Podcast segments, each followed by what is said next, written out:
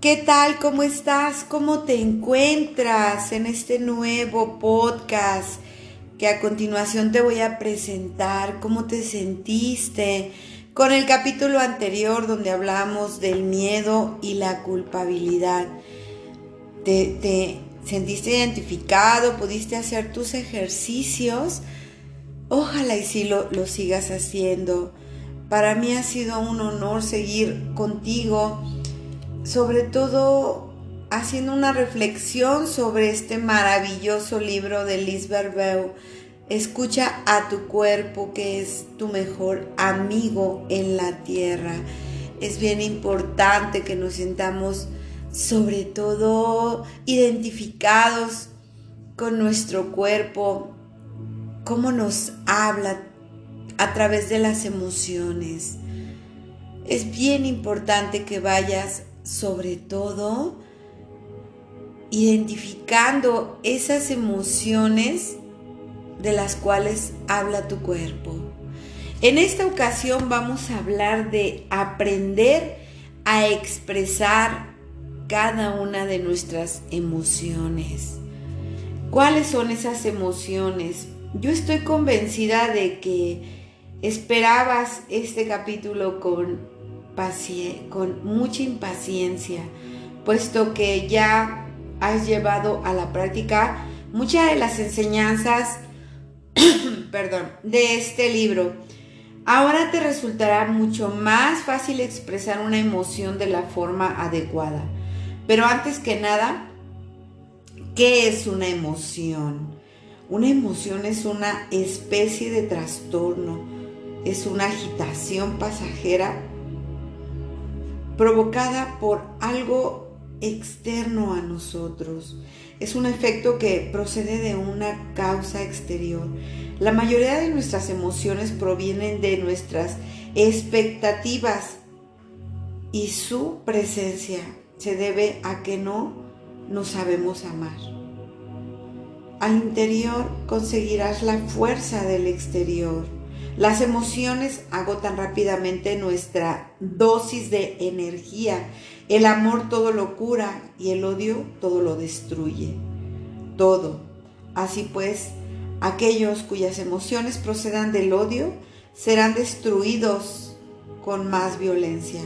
La diferencia entre emoción y sentimiento es que consiste en la capacidad de sentir lo que sucede sin que haya interferencia con ningún juicio de valor.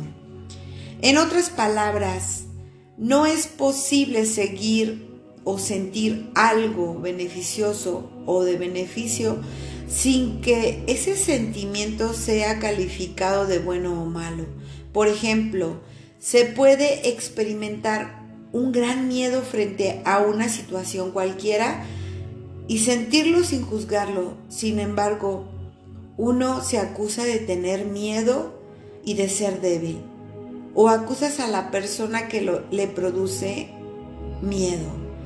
Eso se convierte en una emoción. En resumen, hay emoción si hay acusación. Y hay sentimiento si no se formula ninguna acusación o juicio de valor. Cuando sentimos verdaderamente sentimiento, la energía circula bien libremente, mientras que cuando vivimos una emoción, la energía se bloquea en el flexo solar y nos sentimos de ser genetizados por eso es muy importante y saludable saber manejar bien cualquier emoción para recuperar nuestra energía natural. Y el mejor medio de poder ir administrándola es expresarla. ¿Qué significa expresar una emoción? Es una buena pregunta. Es más de una ocasión muchas personas se han acercado a mí en busca de una respuesta. Estoy siguiendo una terapia desde hace varios años que me dicen que exprese mis emociones, pero jamás me han dicho qué significa eso. No han sabido explicármelo. Debo llorar, gritar, romper la vajilla. ¿Qué tengo que hacer? Este es el motivo por el cual he creado este método concreto y muy eficaz para expresar las emociones. Un método con resultados. Una emoción no domina. Una emoción se respira cada vez que ocurra una situación similar. Tomemos como ejemplo al marido que tiene la costumbre de humillar a su mujer delante de la familia. Si algo no le gusta, siempre espera a estar en familia para decírselo. La esposa experimenta una emoción, se siente angustiada interiormente y se pregunta por qué su marido espera hacerle una escena cuando están con más gente y no cuando se encuentran ellos dos solos. Enfadarse con él cuando llegue a casa no servirá de nada.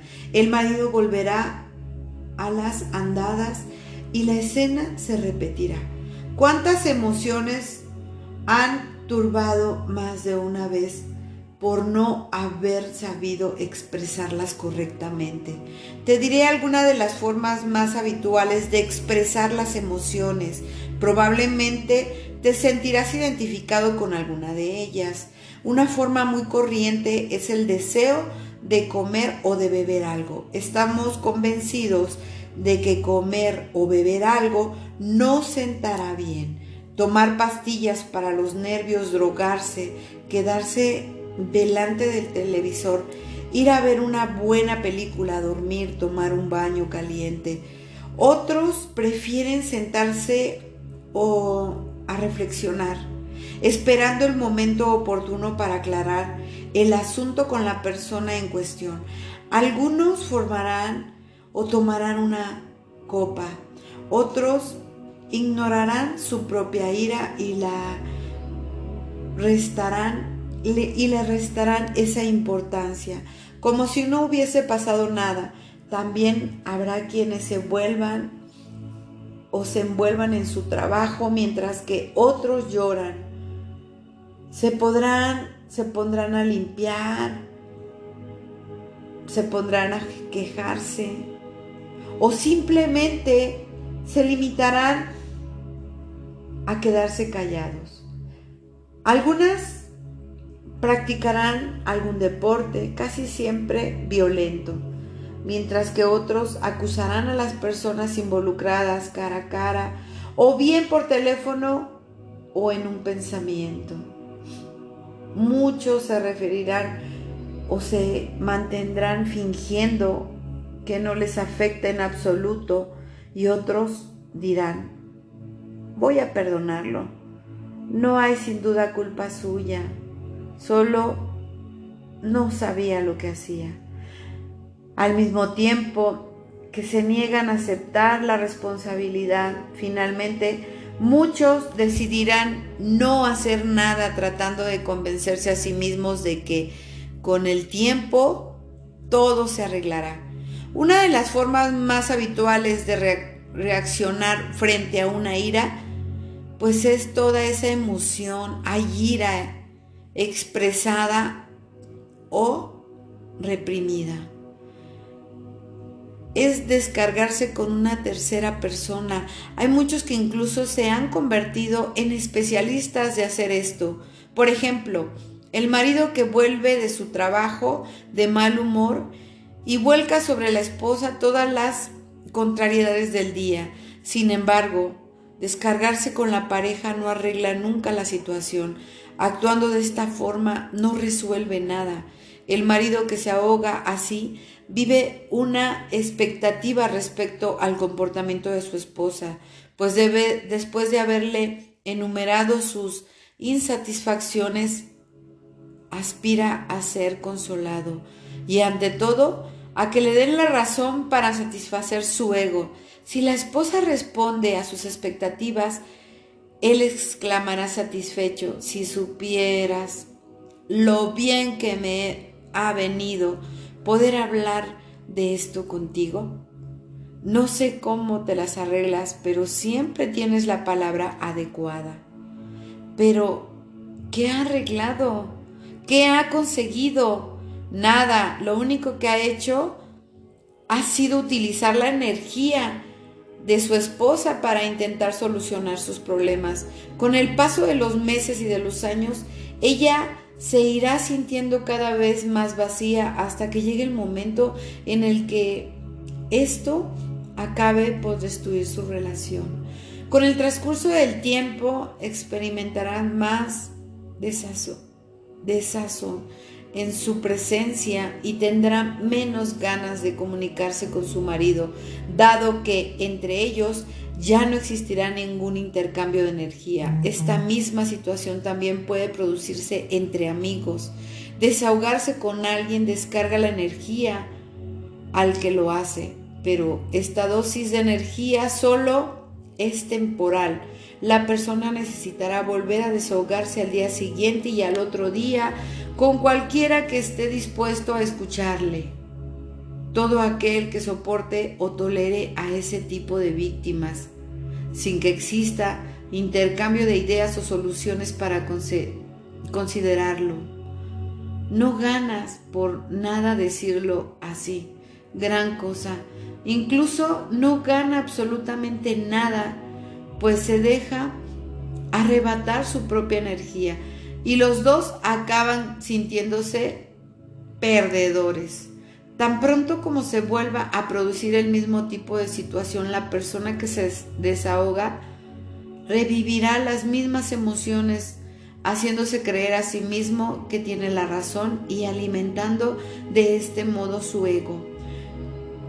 No estoy diciendo que nunca haya una que escuchar a una persona hablar de sus problemas, pero si lo hace por compasión, la mejor ayuda que puedes aportarle es devolverle su responsabilidad en vez de creer que te toca a ti resolver su problema.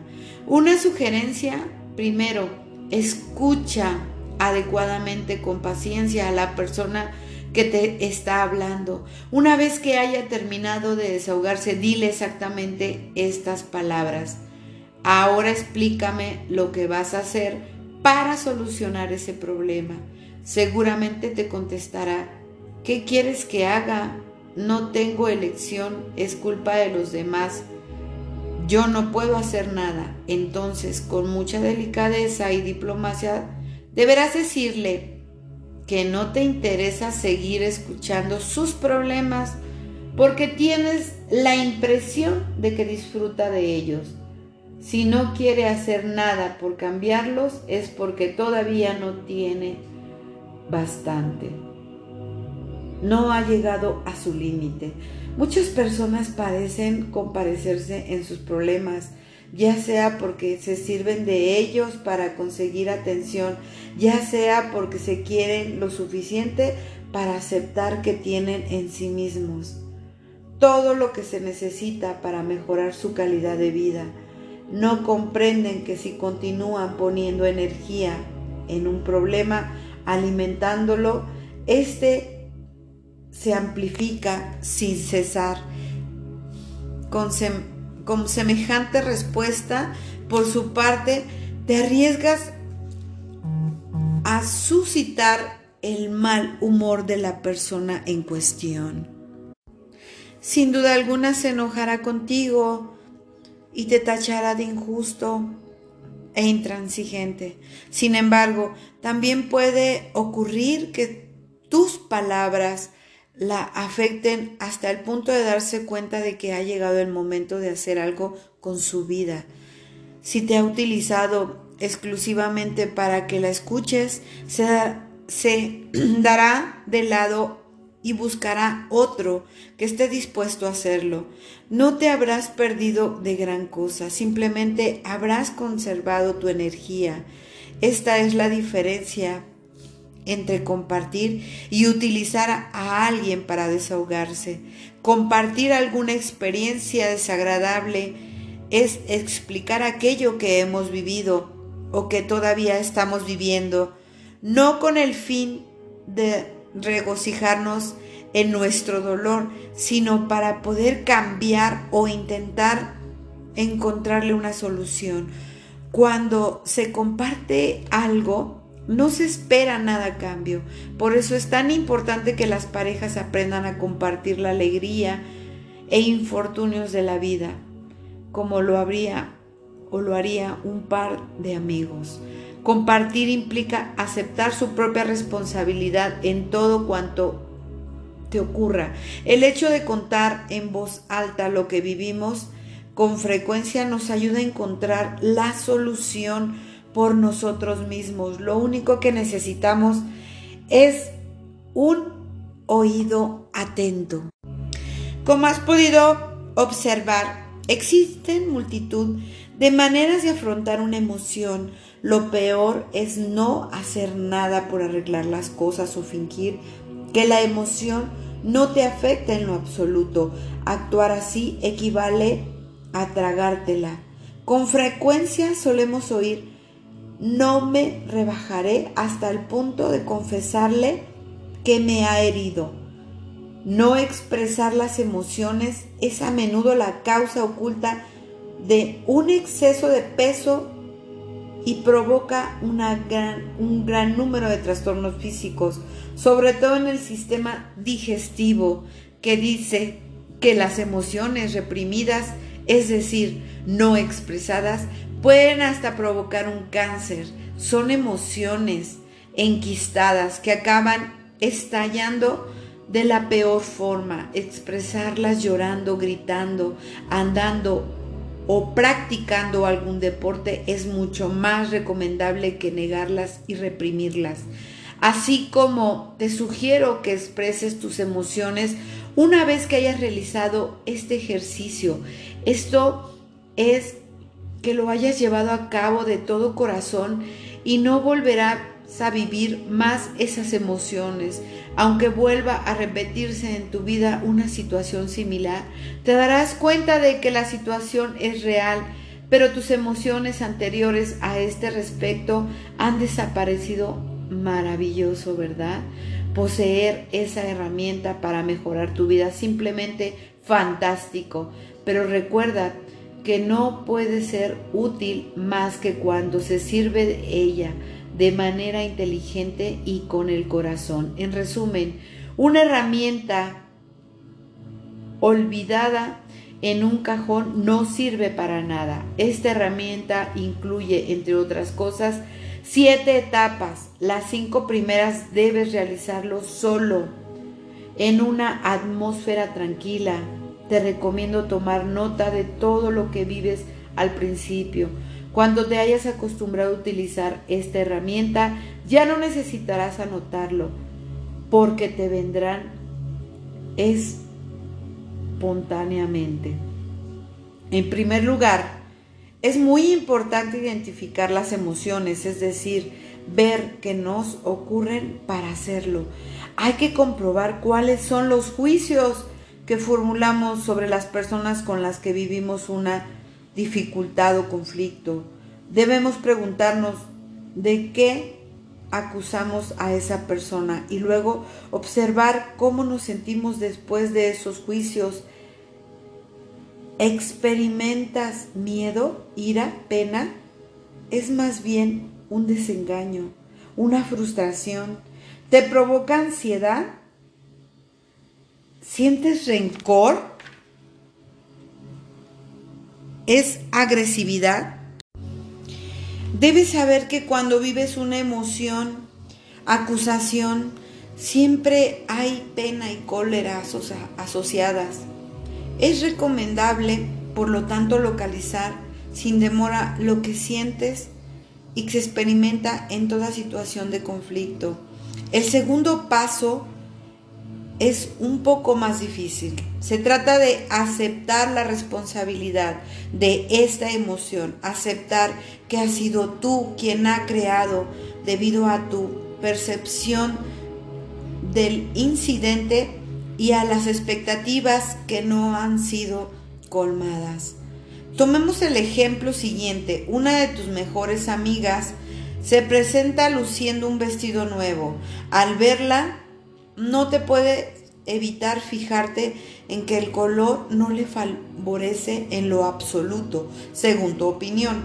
Le haces bastante más mayor y no le te sientes nada bien. Piensas, por su propio bien tendría que decirle que ese color le sienta fatal, debería evitar comprarse ropa en esos tonos.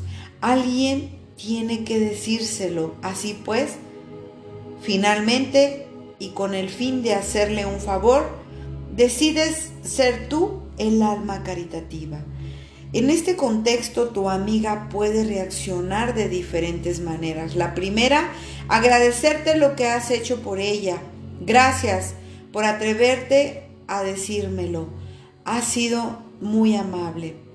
Es la primera vez que me compro un vestido de este color. Has sido muy valiente al darme tu opinión y te agradezco sinceramente. En este caso se alegra realmente de haber escuchado tu opinión también puedes reaccionar sin demostrar emoción alguna, es decir, permaneciendo totalmente impasible ante tus palabras. Pensará, bueno, si no le gusta cómo me queda este color, es su problema y no te hará ningún caso. Y finalmente, en tercer lugar, puede llegar a enfadarse muchísimo y no le he yo no te he pedido tu opinión. Pero, ¿qué habrías creído? ¿Qué te has creído? ¿Quién le ha dado el derecho de decirme estas cosas? Esto se quedará así. En cuanto se presente la ocasión, ya me desquitaré. Yo también voy a decirle todo lo que me no me gusta de ella. Esta cólera puede bien ser reprimida o bien ser expresada de viva voz. ¿Cuántas veces has sentido algo parecido cuando alguien te ha dado su opinión sin que tú se la hubieras pedido? Centrándonos en este último ejemplo, tanto si la ira ha sido manifestada como si no, lo que hay que hacer es encontrar la causa que ha sido lo que ha provocado esta emoción los comentarios o la forma en que ha sido interpretados. Todas las emociones del ser humano tienen el mismo origen, el ego, que quiere tener la razón a toda costa. Pero la realidad se revela a menudo muy distinta. Debes comprender con claridad que nunca es culpa de los otros, nunca sin excepción. Según la gran ley de la responsabilidad, tú eres el único responsable de tus emociones. Volvamos al ejemplo del marido que siempre humilla a su mujer delante de toda su familia. Si la esposa tomase conciencia de sus emociones, y se, responsabiliza de ellas, su actitud sería totalmente diferente. Comprendería que sus expectativas proceden del hecho de que ella le gustaría que su marido le expresara en privado, pero la realidad, al menos en, por el momento, es que es incapaz de hacerlo. Lo más importante es delimitar el miedo, que experimenta en esa situación. Puede ser el miedo a sentirse rebajada, humillada, rechazada por su marido o por los demás y por lo consiguiente a no ser amada. Esto la llevará invariablemente hacia la tercera etapa, que es la de la reconciliación con su marido. La etapa de la reconciliación se realiza poniéndose en el pie del otro. El medio por excelencia para conseguirlo es recordar que todo lo que vivimos con la otra persona, ésta lo vive de la misma forma que nosotros, pero estrictamente en el nivel, en el nivel del ser. En el ejemplo anterior, esta mujer debe sentir que su marido vive los mismos miedos que ella aunque esto se refiera a otras situaciones y por tanto tiene miedo a ser humillado menospreciado rechazado y no amado por ella. En su introspección debe preguntarse en qué circunstancias puede su marido sentirse así con ella. Llegado el caso, la mujer comprenderá que debido a su propio miedo, su marido se muestra incapaz de expresarle en privado lo que vive con ella. En cuanto éste es en condiciones de sentirse que su marido sufre en el mismo grado que ella, le será más fácil desarrollar compasión hacia él y enseguida dejará de estar resentida. Esto es abrir el corazón, aceptando la responsabilidad.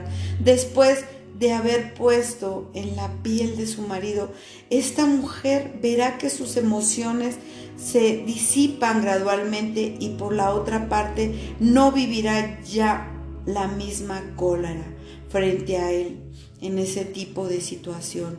Ahora pasemos a la cuarta etapa, que es la más difícil para también pero también la más importante es la etapa del perdón verdadero. No ha llegado hasta que te perdones a ti mismo. Perdonarse significa aceptar que hemos sido aquello de lo que no hemos acusado al otro. Aceptar que sufrimos porque nos amamos a nosotros mismos y buscamos innecesariamente ser queridos por los demás. En realidad es admitir que hemos acusado al otro y hemos estado resentidos con Él a causa del sufrimiento que nosotros mismos nos hemos infligido. Es también aceptar que hemos actuado con Él de forma tal que hemos despertado sus miedos. Es hacerse consciente de que no teníamos ninguna intención de hacerle daño, igual que Él no tenía la intención de hacérnoslos a nosotros. Es posible que esta etapa sea larga antes de que lo consigamos, pero poco importa. Tómate el tiempo necesario para actuar antes de pasar a la etapa siguiente. Este ejercicio completa la apertura de tu corazón. La quinta etapa es establecer el vínculo con uno de tus padres. Puede revelarse muy útil para ayudarte a que tú perdones. Para hacerlo podemos retomar el ejemplo de la mujer que se sentía rebajada por el marido en público, que deberá retroceder a su infancia o a su adolescencia y preguntarse en qué ocasión vivió los mismos sufrimientos, acusaciones, juicios o emociones con su padre. Porque con su padre, ¿por qué con él? Porque todo lo que se nos ha arreglado en nuestra vida emotiva con el padre o la madre se perpetúa con las personas de nuestro mismo sexo. Ahora que se ha abierto el corazón de esta mujer, podrá sentir que su padre vivía con ella y con su cónyuge los mismos miedos que ella ha vivido con su marido y su padre. Tendrá una mayor compasión por la niña que hay en ella y que vive esos miedos desde su más tierna infancia. Con cada etapa el perdón se vive en cada vez con mayor profundidad. La tercera etapa de la reconciliación consistirá en tener compasión por el otro, con la perspectiva de iniciarnos y ayudarnos a actuar de forma idéntica con nosotros mismos. El perdón verdadero no es totalmente completo hasta que nos auto perdonamos. Este es, por consiguiente, el único medio de no volver a vivir ese mismo tipo de emoción con el retorno de situaciones semejantes. La sexta etapa consiste en verificar cómo te sientes ante la idea de encontrarte con la persona en cuestión para compartir con ella el proceso completo de toma de conciencia. Si tienes ganas de hacerlo, es un signo de que verdaderamente has asumido tu responsabilidad y de que te sitúas en el corazón.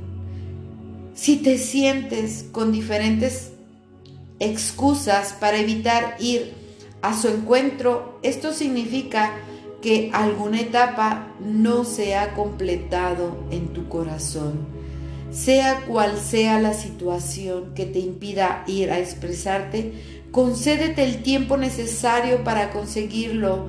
Ve a tu ritmo, cuando mayor ha sido el sufrimiento, más dificultades tienes, tiene el ego para soltar. Sobre todo si la situación viene de muy atrás. Cuando te sientas preparado, la séptima etapa consiste en ir sinceramente con la persona involucrada. Algunos creen que esta etapa no es necesaria. Se dicen, ¿por qué seguir esos viejos rencores e ir recordándoles al otro lo que vivo?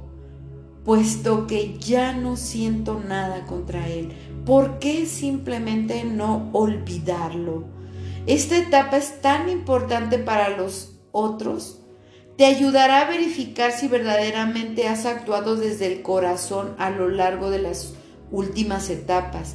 Es muy fácil contarse historias, justificarse. Debemos permanecer alerta para que la fuerza de nuestro ego no nos juegue malas pasadas.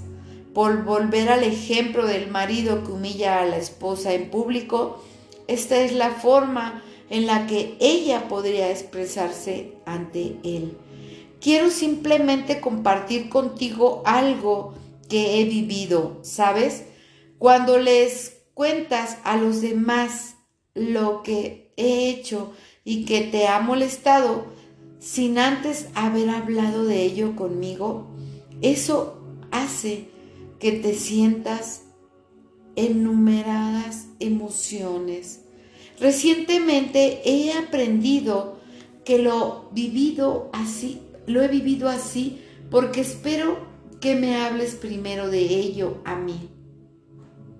He tomado conciencia de cuánto miedo tengo cuando actúas así. Enumerar los miedos. Quiero que llegues un día en que puedas sentirte a sentirte bien, aunque tú no respondas a mis expectativas, por el momento soy incapaz. Estás más allá de mis fuerzas. Dame, no obstante, algo el tiempo y lo conseguiré. He aprendido también que cuando vivo una situación difícil con alguien, esa persona vive en realidad lo mismo conmigo, incluso experimenta los mismos miedos y las mismas emociones. Cuando se produce esa situación, me enfado de tal manera que le acuso de ser. Puedes decirme en qué circunstancia te pasa eso mismo conmigo. ¿Te hace vivir esto las mismas emociones? ¿Tiene los mismos miedos que yo? La mujer que no ha hecho sino expresar de lo que ha vivido pero mostrándose interesada al mismo tiempo en lo que vive su cónyuge, no hay acusación, solo un compartir de sentimientos. Hasta que no ha aceptado la responsabilidad, no ha sido capaz de expresar sus emociones. ¿Comprendes? En el caso contrario, su marido se retirará de la acusación o se sentirá culpabilizado. Esta es la forma de expresar las emociones, es el mejor medio para llegar a ser dueño de ellas. Libérate de las emociones porque has asumido tu responsabilidad. Estás muy bien, pero si no has llegado a decírselo a la persona afectada, deberá en una ocasión maravillosa de sembrar amor a tu alrededor. Al hacerlo, se crea un vínculo verdaderamente beneficioso para una pareja, o bien entre amigos o entre padres e hijos. Ir buscando a la persona en cuestión a controlarle lo que has vivido es un acto de amor verdadero y confianza en uno mismo y en los demás. Si sigues esperando que el otro cambie su comportamiento después de haber hablado con él, es señal de que estás todavía con la cabeza, pues mantienes expectativas y no aceptas la entera responsabilidad de tus emociones. Renuncia al ego y deja que sea el corazón el que nos dirija. Supone simplemente un cambio enorme. Pongamos otro ejemplo de andar por casa. Supongamos que te molesta que las puertas de los armarios se queden abiertas cada vez que algún miembro de la familia olvida cerrarlas, experimentas un gran enfado cuando finalmente te das cuenta de que se trata de un detalle sin importancia y de que el hecho de que la puerta esté o no abierta no supondrás ninguna diferencia entre tu vida ni en forma de pensar o de ser que dices a ti mismo. Como todo acto de aceptación aporta un cambio inesperado. Te asombrarás al ver que los miembros de tu familia se irán cerrando por sí mismos de manera graduada, sin ni siquiera darse cuenta de lo que hacen. Ya no sientas presión de que te traten, de que trates de cambiarlos. Esto es otro ejemplo de aceptación con el corazón ya no vives la situación de la misma forma. Ahora que posees una herramienta maravillosa, herramienta que has probado desde hace más de 30 años con miles de personas, te sugiero que comiences a hacer tu limpieza interior. Recuerda que lo que haces es primer lugar es por ti, por tu propia liberación es cierto que eso ayuda igualmente al otro a liberarse, pero esto debe ser el objeto, objetivo fundamental que te motive. Si quieres expresar lo que has vivido con una persona que ya no está en este mundo o con la que has perdido el contacto, retírate a un lugar y colócate en una posición de descanso Relaja todas las partes de tu cuerpo una, vez bien relajado. Imagínate en una habitación sentado frente a esa persona. Háblale como si estuvieras realmente juntos. Aunque su cuerpo no se perciba físicamente, su alma recibe el mensaje en este. el mensaje está viva o no. A partir de ahora, cuando vivas una situación difícil con alguien, recuerda que no existe un culpable, simplemente son dos seres humanos sufriendo la misma circunstancia y por eso vuestro Dios interior los ha reunido. Esta situación ha sido provocada para ayudarlos a que conscientemente puedan realizar un acto de amor hacia ustedes mismos. Este tipo de ejercicio no se practica para expresar al otro que se le perdone o para pedirle perdón. Hacerlo implicaría que haya algún culpable. Y si una persona va a verte para decirte que te perdona, tu acción pasada es evidente que pensarás que te está acusando de haber actuado mal en aquel momento. Ella no asume toda su responsabilidad y no ha considerado lo que se suscitó en ese tipo. de comportamiento por su parte. De hecho, tú no te sentirás bien y ella no habrá arreglado nada. Si alguna vez vuelves actuar de la misma forma con ella o lo hace otra persona, revivirá emociones similares. Uno puede reconciliarse con los otros si antes no se ha perdonado a sí mismo. A continuación vas a hacer estos ejercicios para que puedas ir identificándote. Busca a alguien con quien hayas vivido recientemente algún momento emocionalmente intenso. Como ejercicio te sugiero que elijas para empezar una misma situación que no te haga sufrir mucho y que no tenga demasiada importancia. Procurando tomar nota de todo, lleva a cabo las, las cinco primeras etapas tal y como las he explicado. Esto te ayudará a ser objetivo y aclarar la situación. Después ve a ver a esa persona para explicarle cómo has vivido la situación. Tal te sugiere, te sugiere en este capítulo. Toma nota luego de cómo te sientes después de haber realizado el ejercicio. Repite la siguiente afirmación a menudo cuanto puedas. Acepto todas mis emociones y sé que poseo el suficiente poder para dominarlas, aceptando mi responsabilidad, expresándolas ante las personas involucradas. ¡Wow! ¿Qué te ha parecido este capítulo? Súper emocionante, súper intenso. Es como aprender a expresar esas emociones. Te invito de verdad a que, a que escuches este capítulo cuantas veces sea necesario. Es, es importante que empieces a sanar esas emociones porque mi misión en este espacio es llevarte siempre un mensaje de fe, de paz, de esperanza, para que con esto puedas ampliar tu conciencia y puedas llevar tu vida a otro nivel.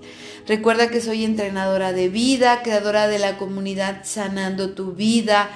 Y te invito a que me sigas en mis redes sociales como conferencista Patti Maldonado en Instagram, en Facebook, me encontrarás también en TikTok como Sanando tu vida y en YouTube teniendo un camino al despertar de la conciencia, haciendo pequeñas reflexiones del despertar de tu conciencia. Es importante seguir trabajando en nuestras emociones, esas emociones que tenemos, que a veces no escuchamos a nuestro cuerpo que nos habla. Gracias, gracias a quienes estén en este espacio maravilloso. Gracias, te mando un fuerte abrazo y muchas bendiciones.